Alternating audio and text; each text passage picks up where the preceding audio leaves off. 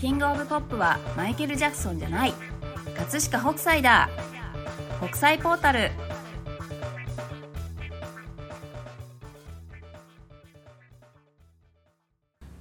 こんにちは国際ポータル編集長セバスチャン高木ですこんにちは同じく音声コンテンツ担当鉄の女サッチーですあれ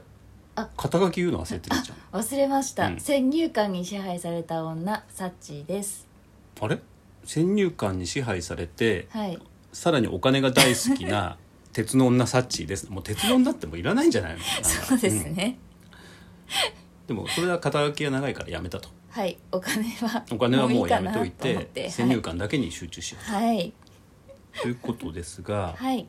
今回で国際ポータルってはい3回目はい、三回目です。ですよね、はい、で今日のテーマは何なんでしたっけ今日はうん北斎の人生をこうあー解説しようっていう。北斎ってこんな人生を駆け抜けたはい、うん前編後編の前編だとはい、いうことですよねはい、じゃあまず北斎って何年に生まれたかっていうとはい、 1760年はい、ねこの1760ってはい、あのいろんな時代の物差しになるのではい。ちょっと覚えておいてほしいんですね生まれた年のう1760ーん年。はい、でこれを覚えておくと、はい、北斎より10歳年上なのがはい、あの映画でも登場してはい。大活躍していいた蔦屋十三郎、ああ、阿部寛さんが演じた。かっこよかったよねいや、素敵でした。なんか、はい、あの安倍ちゃんに引き込まれていったよねあそうそうそうもうグイグイとそうですね。はい、あの安倍寛さんが演じたはい、蔦屋十三郎がはい。北斎より10歳上なので、うんうん。 1750年生まれなんですよね、うんうんうんはい、でもいずれにしても1760年にはい、生まれた北斎ははい、記録によると6歳からはい。筆を取っていたと、ずいぶん小さい頃かうんら。もう6歳から、うん。はい。絵をもう描きたくて描きたくて仕方なくて、うーん、うん、うん、うん。なんか映画の中でもほら少年時代の、はい。あの北斎を演じたありましたねうんシーンがありましたよね、なんはかい海辺かなんかに、そうであすそのうでです犬描くワンちゃんをうんうんう描くんかわいい、あれはもいなんか北斎漫画に出てきたワンちゃんでしたよね確かうん、あそうなんような記憶があるへえなんですけど結局だからまあ6歳から仮に絵を描き続けたとすると、はい90歳で亡くなるまではい84年間はい絵に取りつかれた男が北斎であったとうーんなるほどでそんな北斎なんだけどはい最初は浮世絵の彫り師だったんですよあそうなんですかそう彫り師あのうん版木を彫る彫る人うん、彫る人だった書く人じゃない描んでくす、ね、人じゃなくてへえ彫り師として、はい14歳の時かなはいあの仕事をスタートさせたんだけうど、んうんはいこの彫り師の経験が、はい後の名作「はい富岳三十六景」とかに生きてくるんですへえだからあそこまで彫れるんじゃないのととかあーなるほどだから北斎の,、はいあの浮世絵版画って、はい彫りのレベルがすごく高いんだけど、うんうんうんうんそれは多分彫り師の経験からあーあの堀氏もこう指名してたんじゃないですかねあなるほどこの人じゃないと嫌だってあこあれ大御所になればなるほどそういうことできるわけじゃそなういでですすかね で特に前回も多分言ったと思うんだけど「はい富岳三十六景」ってはい北斎が70歳を過ぎてからうんうんうんの作品群なので、はいもう大御所中の大御所ですようー、んそうですよねそんな大御所だとすれば、はいああの人頼むって感じで、うんうんうんうん超一流のねうんうんうん堀氏を使っていた、だけどはいそれもしつこいようだけれども、はい14歳はいに始めた堀氏の、キャリアうんうんうんだからつまり堀の経験があるとうんはい下絵を描く時も、うんその堀を生かした下絵にできるんじゃないかな、うんうんうんうんうんなるあほどこのテクニック使えば、はい版画に生きるとか、うんうんそういうことを知り尽くしたような絵だよね、うんうんうんなるほどですじゃあ、はい絵師うんのスタートは何歳だったかっていうと、はい19歳おお五年後だじゃんそうだねはい19歳ではい勝川春草春草はい春章ごめんなさいあの近代と混じっちゃったあうんこの間 ほら岡田美術館そうですね菱田菱田俊草の大好きなのを見ちゃったの ではいえ混じっちゃいましたけど、はい勝川春章ってはいいうえーっとね浮世絵のはい美人画のうんうん大物中の大物ですよね。うーんで、はい役者絵はいではいすごく有名な方で,、はいでこの人のもとに入門して、はいでもあっという間に絵師としてデビューしてるのうーんじゃあやっぱりその時から絵は上手だったそうなんだね、うんあの春章師匠である春章に、はいもう二十歳の時には、はい勝川春郎春にう郎、んあ明朗の朗明朗の郎かなあの朗らかとか月みたいなのがついて るやつそうそう朗らかはい朗らかまさにまあ勝川春郎っていう、はいまあ、名前をもらって、はいでこの時はね役者絵とかあるいは、えー、と奇拍子とかシャレ本まあ本の挿絵を描いてたあへえ春郎さんは。新郎さんは、うんはい、うんうんなんだけどね、はいえっとだからこのまま、うん多分その勝川派うんうんうんにいれば、はいまあ、いずれ勝川派のドンになったうーんはずなんですけど、はい師匠の春章さん春章さんはいが北斎が33歳の時にはい亡くなっちゃうんですよ。ああらららそしたらねはい多分師匠にすごくうん目をかけられていたんでしょうね北斎は。うんうんうんうんだからね多分兄弟子とかにやっかみを受けてああなんかそういうの ありがちやりそがうちそうそうそうそれでねはい勝川派を飛び出しちゃう。あそうなんですうんね、多嫌にな分っちゃこったこのかなだともう自由に絵描けないと思ったんじゃない、うんうーんなるほどで突如はい俵屋総理をはい襲名するんですよ総理うーん総理はまあいいんだけど俵屋ってなんか聞いたこと俵ない屋宗達そうそうそうそう、はいしかも宗達のと同じ層ですそようねそうそうそう、総理ってどういう字書くかっていうと、はい俵屋宗達の宗って言っても分かんないか、あえっ、と胸っていう字そうそうそう、ですよねに、えー、と理屈の理理科の理あーはいうんうんうんうんでこの辺りからねはい5年ぐらいは、は多分あの要は俵屋宗達だからはいリンパに学んでるんですよねあーへえだから絵師としてのスタートははい勝川派の浮世うん絵、うんはいでその後はいリンパうーんだからいろんななテクニックうんうんうんあの学び取ってるはいのが北斎うーのん凄さの一つであると。なるほどでこの総理記に書いてるので有名なのって美人画なんですよ。そうなんですねそうそうそうだからあへーのあれサッチも見たよね岡田美術館で。夏のあれはあれかあの図録にしかなかったかうん「夏の朝」って名作がはあいるじゃな、はいいはいありますねあれは多分、はいあもうちょっと後の話なのね総理の時じゃなくて、はいうんうんでもあのそその前の作品とかって、はいい、わゆる総理派美人ああ言われるような解説に言葉が出てましたねそうそうそうそうそうそううんうんだから美人画としてもうん成功を多分収めつつあったんそうなんですかへえだと思うんですよはい、うんうん、なんですけど映画では、はいこの頃ちょっと悶々としてましたあよねそうそうそうそうそうそうこのなんか蔦屋十三郎に絵を持って行っても、うんこう認められなくてそうですねそれで玉木宏さんがうん演じるうん歌丸はいと比べられちゃって、そうですねあの花魁にそうですね、うんもう全然違うみたいな。そうですねなかなかちょっとうん苦しい場面だってあの花魁絵描いた後歌丸に抱かれてたよねそうそうそうそちょっとすごいエロティックなシーンだかうらそうですね、うんちょっとドキドキしてドキドキしちゃいますよねあれは、はいでだけどあの北斎にはなねるほどなな猿って言われてましたっけ猿山猿って言われてました もうなんか嫌だみたいな、まあそうねそうそうそうで映画では、はいまあ、あのように描かれていたんですけれども、はいまあ、実際はうん総理うんと俵屋総理として、はい多分美人画でもそこそこいけてたうんうーんあそうなんだでもはいそこそこじゃ嫌だったんじゃない、なるこほれどってだからあのもう一人映画では出てくるじゃないですか東秀斎写楽ってあ人あがはいうんうんうんでちょっとまああの時代は前後するところはねもちろんあのフィクションなのでうんあるんですけれどうも、んうんはい写楽が描く絵はい、に対して、うん、こんなの何にも似てないじゃんっうんうんうんて言って、はい、こう絶叫するシーンありそうましたよでねすねはいまあでもそんな感じだったんじゃないですか、うーんおそらく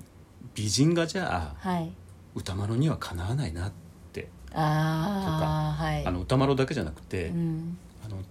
北斎が俵屋総理はいとしてはい活躍していった時代、はいえーっとねまあ1700年代の本当の終わりぐらい、うーん1794年95年96年ぐらいはいそのあたりってどういう時代だったかっていうと、はい美人画の全盛期あそうなんですか、うんだからいっぱい美人画のへースターたちがい各人いっぱたいいたんだ、ううんん、うんうんうんだからはい39歳の時にはい総理っの名前をはいあげちゃうの人にあ譲る売っちゃうってやつですかそうそうそう売っちゃうってやつはい、うんうんうんうんで北斎は30回ぐらいねはいあの名前を変えてるけれどうんも、うんまあ、その度に売ってたと、はいで違う名前を名乗り始めるとはいではい39歳の時にね、はい総理を人にあげたとはいでその後名乗ったのがはい北斎辰政辰政また全然違う時あ政の時政ですねでもか漢字はあのね後ろの辰の字そうそうそうにまあいいよ何でも、まあ、政治のせい、でもいずれにしてもこのはい39歳の時にはい北斎っていうのをはい名乗り始めるのねなるほどでここからはいうーんとね10年ぐらいだからまあ39歳から49歳だと覚えにくいからはい40歳から50歳ぐらいがはい私たちが知ってる北斎を名乗っていた時う期、ーんはいうんうんうんでこの時期にはい北斎ってはい世間的にも、はいあの社会的にもはい大きな評価を得ることになるんですようーんというのはどういうことですかあのねこれまでってさっきも言ったけど、はいまあ美人画では、うんうんうん多分そこそこ成功を収めていたと思うんだけれども、はい、あのこの40代50代うん、の北斎期にかけてやったことっていうのが、はい読み本の挿絵を描いたおおだから物語がはいちょっとブームになってたんですよね、あ一般の人たちそうのそう間そうでそうそうそう、はいそれでこのうんブームになったっていう、はいまあ、物語っていうか小説っていうか読み本ね、はい当時言うのは読み本っていうんですけれども、はいその読み本のスターがはい極低馬琴ああはいはい、うんうん映画では滝沢馬琴っていうふうにねうん描かれていたんだけれども、はい、あの蔦屋十三郎のねはい、お店で働いてたでしょうんうんでそこで、まあ、北斎と意気投合しうて、んはいで極低馬琴はその後、はいまあ読み本の作者になるんはいですけれども、はいその時にタッグを組んだのが、うんうんうん葛飾北斎であったと、うーん北斎と名乗っていたはい葛飾北斎で、はいで2人のタッグで、はい最も有名な読み本っていうのが「はい陳説弓張月新雪弓張り月はい」これなんどうやって書くんだっけ椿椿に説明の説にうん弓にはい春に月だねはい陳説弓張月はいこれ後にあの作家の三島由紀夫さんかなんかが歌舞伎の脚本に仕立ててるよね確かへえあそれぐらいいろんな人に影響を与えいやたそうなんですね物語なんですけれどもはいあの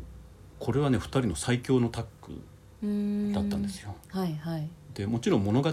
自体も素晴らしいんですけれどもはいその物語を補ってあまりあるほど、はい北斎の絵がすごくて、へえこれによって北斎の名が一気に知られてうーんでみんなが「北斎北斎北斎すげえ」って言い出した、うんっうんうんうんうんうんうんていうのがこれがはい40代半ばからはい50代前半にかけてはい北斎として活躍した、はいあの時期だと。うんうんなんだけど本当にこれすごい、あの私たちって葛飾北斎っていうと「はい富岳三十六景」とかはい北斎漫画っていうのをまず目にするんだけど。うんうんうんはいあのこの時期に手掛けたはい読み本はいって、もしかしたら今の漫画のテクニックが全て込められているような気がするへえだから例えばあのねなんていうかな読み本ってはいサイズがまず小さいじゃない、ああそうですねうんうんあのなどのくらいだろうまあ文庫よりちょっと大きいぐそうらいでかなすねはいでしかもモノクロでしょああそうですねはいだからうんうん空間もうん色もうん全部限られてるの、うんうんうんなるほどそうすると、はい絵としてそれを爆発させようとすると、はいどういうことをしなくちゃいけないかっていうと、はいものすごく変な構図を描いたりとうんうんうんか、はいえーっとね、ありえないぐらいアップを描いたりとか、うーんで時には画面からはみ出したりとかはいはいはいあの北斎の絵に対するエネルギーが、うんその小さなものにぐーっと凝縮されるからああかえってねすごい発想のものが多い、うんうんうん面白いですね面白い面白いだから「陳説弓張月」ってはいちょっと画像検索してみると、はいあのすごいものがいっぱい出てくるので、はい見てほしいんですけれども、はいなんですけどこの2人のタッグって、はいすぐにね意外とすぐに解散しちゃうの。あそうなんですねあららなんでかっていうせっかくだとたのにうん極低馬琴のはい指示にはい北斎が全く言うことを聞かなくなってくるか らだから俺はこういうふうに書きたいみたいになっちゃうってことどですかそうそうそうそうそうーんだから指示もしてないのに、はいあの勝手にいろんなもん書いてきたりとか あるいは物語を勝手に想像して絵にした りとか、そういうことをやっちゃって、はいはいで当時も極低馬琴もスター作家ですよねそうですよね、うん売れてるはずそうそれで、 はい北斎もスター絵師になりましたとはいなので、はいそういう二人はあの方向性の違いってやつですねよく よく聞うんで解散したとへえ、なるほど、ただ、はいあのここですごくうん、あの知っておくといいなっていうのが、はい北斎が本当に成功を収めたのははい読み本の挿絵であってはいさっき言ったように、えーはいあのだってそうじゃない勝川派でもうんもちろん才能は認められていたけれども、はいし絵はすごい役者絵とかうん美人画とか描いてたけれども、はいそんなにそこまで北斎じゃなきゃダメっっていうことじゃなかったと。たはいでその後俵屋総理としてはい描いていた、まあ多分肉筆の美人画が多いと思うんですけれども、はいあのリンパなのでうんうんでその時も北斎、まあ、今見るとすごいんですけれども、はい自分たちが知ってる北斎じゃなかったつまり、はいその浮世絵っていうジャンルを飛び越えた北斎じゃうなかった、んなるほどじゃあ北斎が北斎になったのっていうのは、はいこの40代半ばはいぐらいから五50代半ばにかけて、はいえー、と活躍したはい読み本の挿絵にあると、うんなるほどだから、はいこっからはい北斎の絵師としての人生が始まったと言える、うんなるほど だからサチなんて大丈夫ってことだよね大丈夫って僕も大丈夫だと思うだってそうですねあの僕は今50歳だけど、はい北斎がはい読み本の名作うんを生み出したって、そうですこねの年ぐらいからですかそうですねこれからセバスチャン高木が、 90歳まで生きてねまあ、ちょうどそういう意味では人生の折り返し地点ぐらいですということですすよね。はいということで、はいえー今日ははい北斎の人生の前半はい前編っていうことなので、はいえー、と1760年に生まれてはいで10歳年上に蔦屋十三郎がいて、はいで全く話してませんでしたけど7歳年上にはい美人画の大家であるはい北川歌丸がいたと。おーなるほどそうそう初耳でしあた初めね言ってない、はいそれで19歳ではい絵師としてデビューして、はいで本当の成功を収めたのはうん40代半ばのうん極低馬琴と組んではいヒットを連発した読み本の挿絵である、なるほどでここからはい北斎としての絵師の人生がうん本当のスタートを切ったと言ってもいいと。はいといいうことでしたはいということでお相手は北斎ポータル編集長セバスチャン高木と同じく音声コンテンツ担当先入観に支配された女サッチーでした